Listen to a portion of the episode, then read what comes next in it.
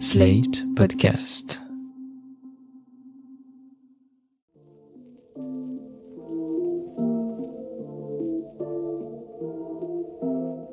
Bonjour et bienvenue dans New Deal, le podcast IFRI TTSO Slate qui revient chaque semaine sur l'actualité des États-Unis avec Laurence Nardon, responsable du programme Amérique du Nord à l'IFRI. Bonjour Laurence. Bonjour Christophe. Laurence, en ce moment, des élections ont lieu dans un certain nombre de pays d'Amérique latine.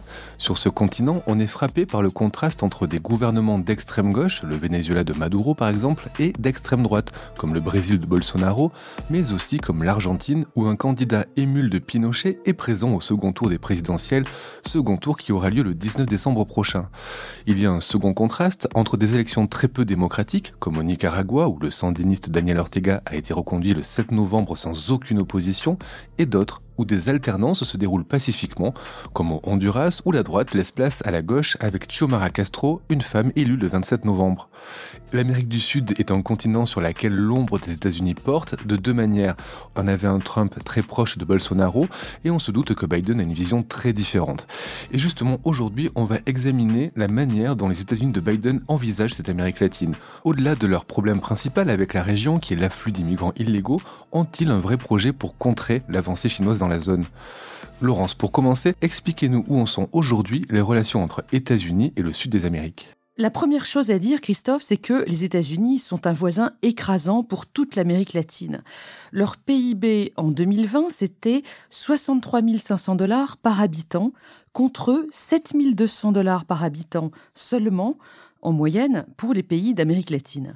Conséquence de cette asymétrie, les États-Unis sont un partenaire primordial pour toutes les économies latino-américaines, alors que seuls le Mexique et le Brésil figurent dans les dix premiers partenaires commerciaux des États-Unis. Ça, c'est pour l'économie et le commerce. Mais surtout, le rôle international et la puissance militaire des États-Unis sont tels que l'Amérique latine semble toujours en retrait vis-à-vis du reste du monde. Ça, on, le voit bien en Europe, mais je crois que c'est vrai en Asie, en Afrique, etc. Et cette domination euh, des États-Unis sur l'Amérique latine n'est pas arrivée par hasard. Elle a été organisée dès le 19e siècle par une doctrine, la doctrine Monroe. Ça s'est fait en réalité en deux temps. En 1823, c'est effectivement la doctrine Monroe qui refuse une bonne fois pour toutes l'ingérence des Européens, qui sont les anciennes puissances coloniales, dans les Amériques mais c'est surtout ce qu'on appelle le corollaire Roosevelt de 1904, une déclaration du président Teddy Roosevelt, le premier, pas Franklin Roosevelt, qui autorise les États-Unis à faire la police dans tous les territoires qui sont au sud de leurs frontières, c'est-à-dire du Rio Grande jusqu'à la Terre de Feu c'est-à-dire tout le continent latino-américain. Oui, l'Amérique centrale, les Caraïbes et l'Amérique du Sud.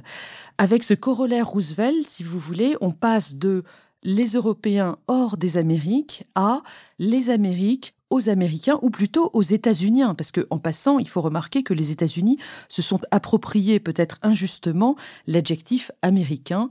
Les autres pays euh, des Amériques le leur reprochent régulièrement. Et ça, ça s'est traduit par un certain nombre d'interventions militaires en Amérique centrale de la part des États-Unis en Amérique centrale au début du XXe siècle, et puis ensuite, pendant la guerre froide, il y a eu des ingérences militaires et politiques de toutes sortes de la part des États-Unis dans l'ensemble de l'Amérique latine. Alors, il faut citer évidemment le coup d'État au Chili en septembre 1973, qui a été euh, soutenu, voire orchestré par euh, Nixon et Kissinger euh, depuis Washington et qui a quand même mené au suicide de Salvador Allende, qui était le président socialiste élu démocratiquement, et puis aussi le soutien des Contras au Nicaragua euh, dans les années 80, on était donc sous Reagan, contre les révolutionnaires sandinistes. Daniel Ortega, qui vient d'être réélu au Nicaragua, était d'ailleurs déjà là à l'époque. Donc il faut en conclure que Washington soutient généralement des régimes de droite, voire d'extrême droite? C'était vrai dans le contexte de la guerre froide ou avec Trump quand il était à la Maison Blanche, mais c'est quand même un peu plus complexe parce que côté Amérique latine, il y a un très fort anti-américanisme, mais qui n'est pas nécessairement de gauche. On dénombre trois courants de cet anti-américanisme en Amérique latine. Le premier, il est fondé sur la défense d'une identité latino-américaine spécifique, l'origine ethnique, la langue ou la religion. Et là, d'ailleurs, on remarque que certains mouvements politiques d'extrême droite actuels se réclament de ce qu'on appelle le national-catholicisme, une idéologie politique qu'on fait remonter à Franco euh, en Espagne. Le deuxième courant anti-américain, c'est celui des politiques nationalistes comme par exemple celle de Juan Perón en Argentine. Et puis enfin, vous avez une posture anti-américaine qui est fondée sur l'anti-impérialisme ou l'anti-capitalisme et qui, évidemment, est prisée des gouvernements de gauche dans la région. Le régime communiste de Cuba en a longtemps été la tête de file. Il a été relayé par l'Équateur sous la présidence de Rafael Correa dans les années 2007-2017. Aujourd'hui, évidemment, on parle beaucoup du Venezuela depuis Hugo Chavez et puis Nicolas Maduro, qui est à la tête du pays depuis 2013. J'attire votre attention sur un, fait intéressant, c'est que ces régimes de gauche sont toujours soutenus par la Russie de Poutine aujourd'hui. On aurait pu penser que ce ne serait pas le cas, mais il y a des envois de, de conseillers, des envois d'argent, etc encore aujourd'hui. Poutine qui n'est pas vraiment de gauche. Laurence, avant de poursuivre, un mot sur Cuba dont vous venez de parler. On parle actuellement du syndrome de la Havane. Ce syndrome touche des diplomates américains en poste dans le pays. De quoi s'agit-il? Oui, alors c'est un phénomène qui est apparu en 2016. Des diplomates américains qui étaient en poste à La Havane ont soudain eu des maux de tête, des troubles de la mémoire et de l'audition avec des acouphènes, des vertiges. Un certain nombre de lésions cérébrales ont même été confirmées en 2019 par imagerie médicale. Et aujourd'hui, on recense près de 200 cas. Alors ce sont soit les diplomates, soit leurs familles. Mais ça s'est étendu au-delà de Cuba. Hein. Il y a des diplomates américains et canadiens qui en sont atteints un peu partout dans le monde. On s'est beaucoup interrogé sur les causes de ce syndrome. Aujourd'hui, l'hypothèse la plus probable, c'est celle d'ondes radio basse fréquence, c'est-à-dire hors du champ de l'audition, qui seraient déployées par des puissances hostiles. Je signale au passage que c'est une technologie russe. Les États-Unis prennent ça très au sérieux aujourd'hui. Anthony Blinken a dit qu'il ferait toute la lumière sur ce problème. Revenons aux grands enjeux entre États-Unis et Amérique latine et parlons du premier, du point de vue des États-Unis, l'immigration. On avait vu avec Trump la fermeture de la frontière, le projet de construction d'un mur, les parents et les enfants séparés, les camps de transit installés au Mexique. Depuis que Biden est arrivé, il a une image beaucoup plus bienveillante, mais c'est clair qu'il n'arrive pas à régler cette situation. Je vous donne juste un chiffre. Cette année 2021, le nombre d'interpellations à la frontière américaine va sans doute avoisiner les 2 millions de personnes. Ça ne veut pas dire qu'il y a 2 millions d'arrivées. Ce sont les personnes qui sont interpellées par la police des frontières américaines.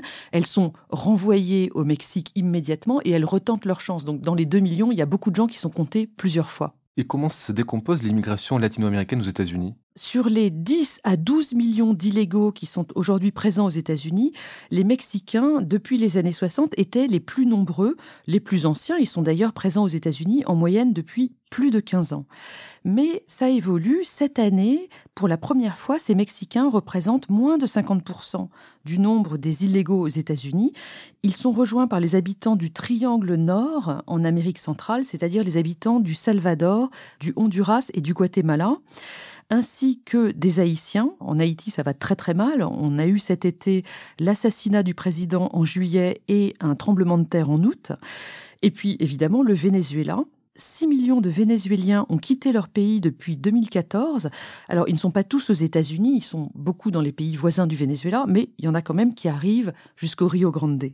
Cette crise migratoire, elle dure depuis une dizaine d'années, mais il faut quand même rappeler l'importance de la présence et de l'histoire latino aux États-Unis, qui est vraiment consubstantielle. Les explorateurs espagnols ont été les premiers Européens à découvrir tout le sud du pays, depuis la Floride jusqu'à la Californie. Et puis, l'immigration est ancienne. Vous avez vu que cette semaine sort une nouvelle version de West Side Story qui raconte, il y a 50 ans, la présence portoricaine à New York. Voilà pour la circulation des personnes et maintenant pour la circulation des biens. Quels sont les rapports économiques entre États-Unis et Amérique latine? Il y a d'abord une aide économique qui va des États-Unis vers le sud. Alors c'est un des engagements de Biden en ce moment hein, pour essayer de réduire les causes de départ de population d'Amérique centrale. Et puis par ailleurs, il y a le commerce. Là-dessus, pas mal d'évolutions en ce moment parce qu'on avait déjà vu que Trump remettait en cause le principe de libre-échange. Il a obtenu la renégociation de l'ALENA, l'accord de libre-échange nord-américain. Sous son mandat, les États-Unis se sont également retirés du TPP, c'est-à-dire le partenariat transpacifique.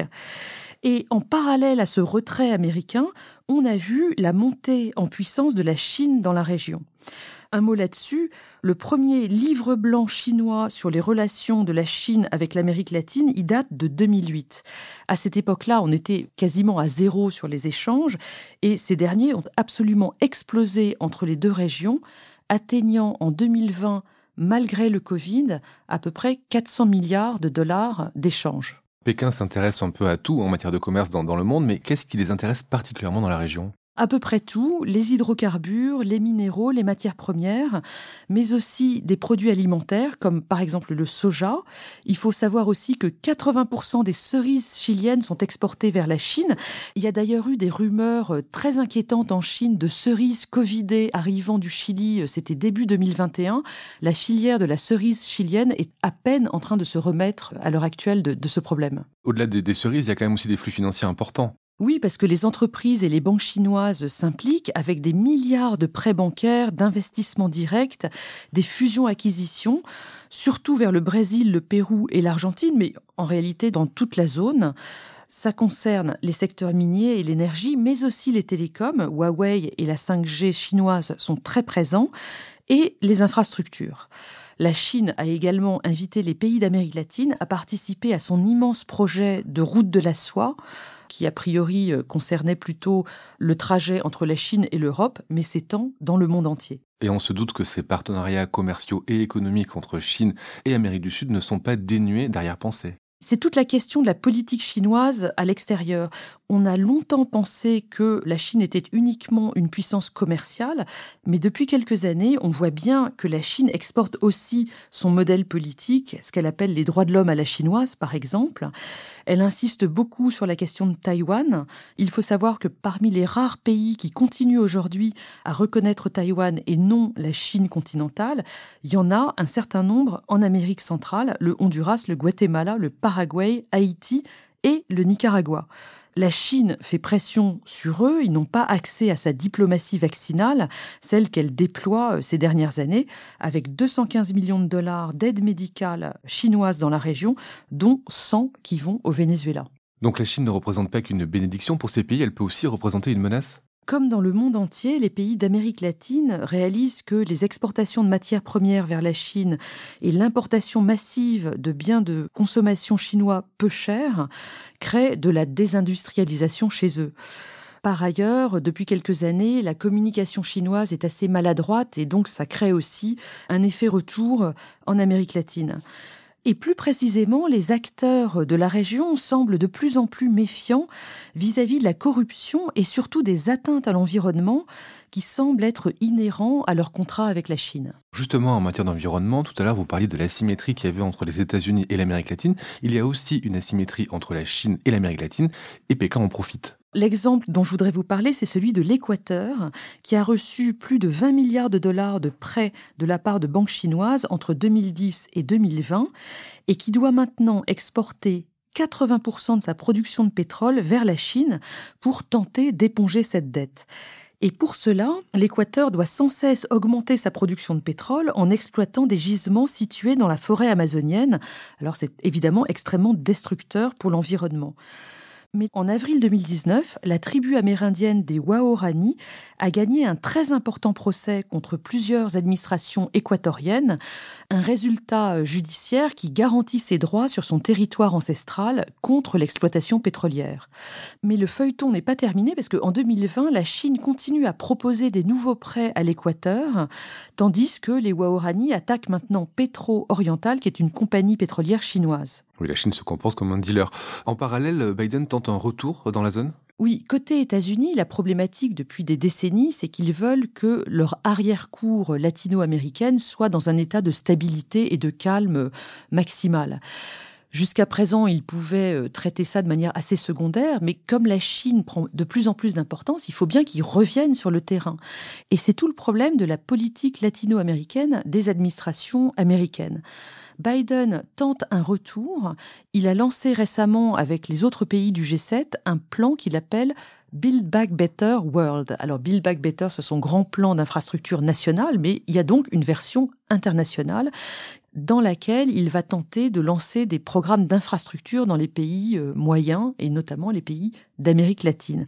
Alors on peut se demander si ce programme sera suffisant pour contrer les avancées chinoises. Bref, de vrais ponts et de vraies routes financées par les Américains et le reste du monde pour contrer les routes de la soie chinoise.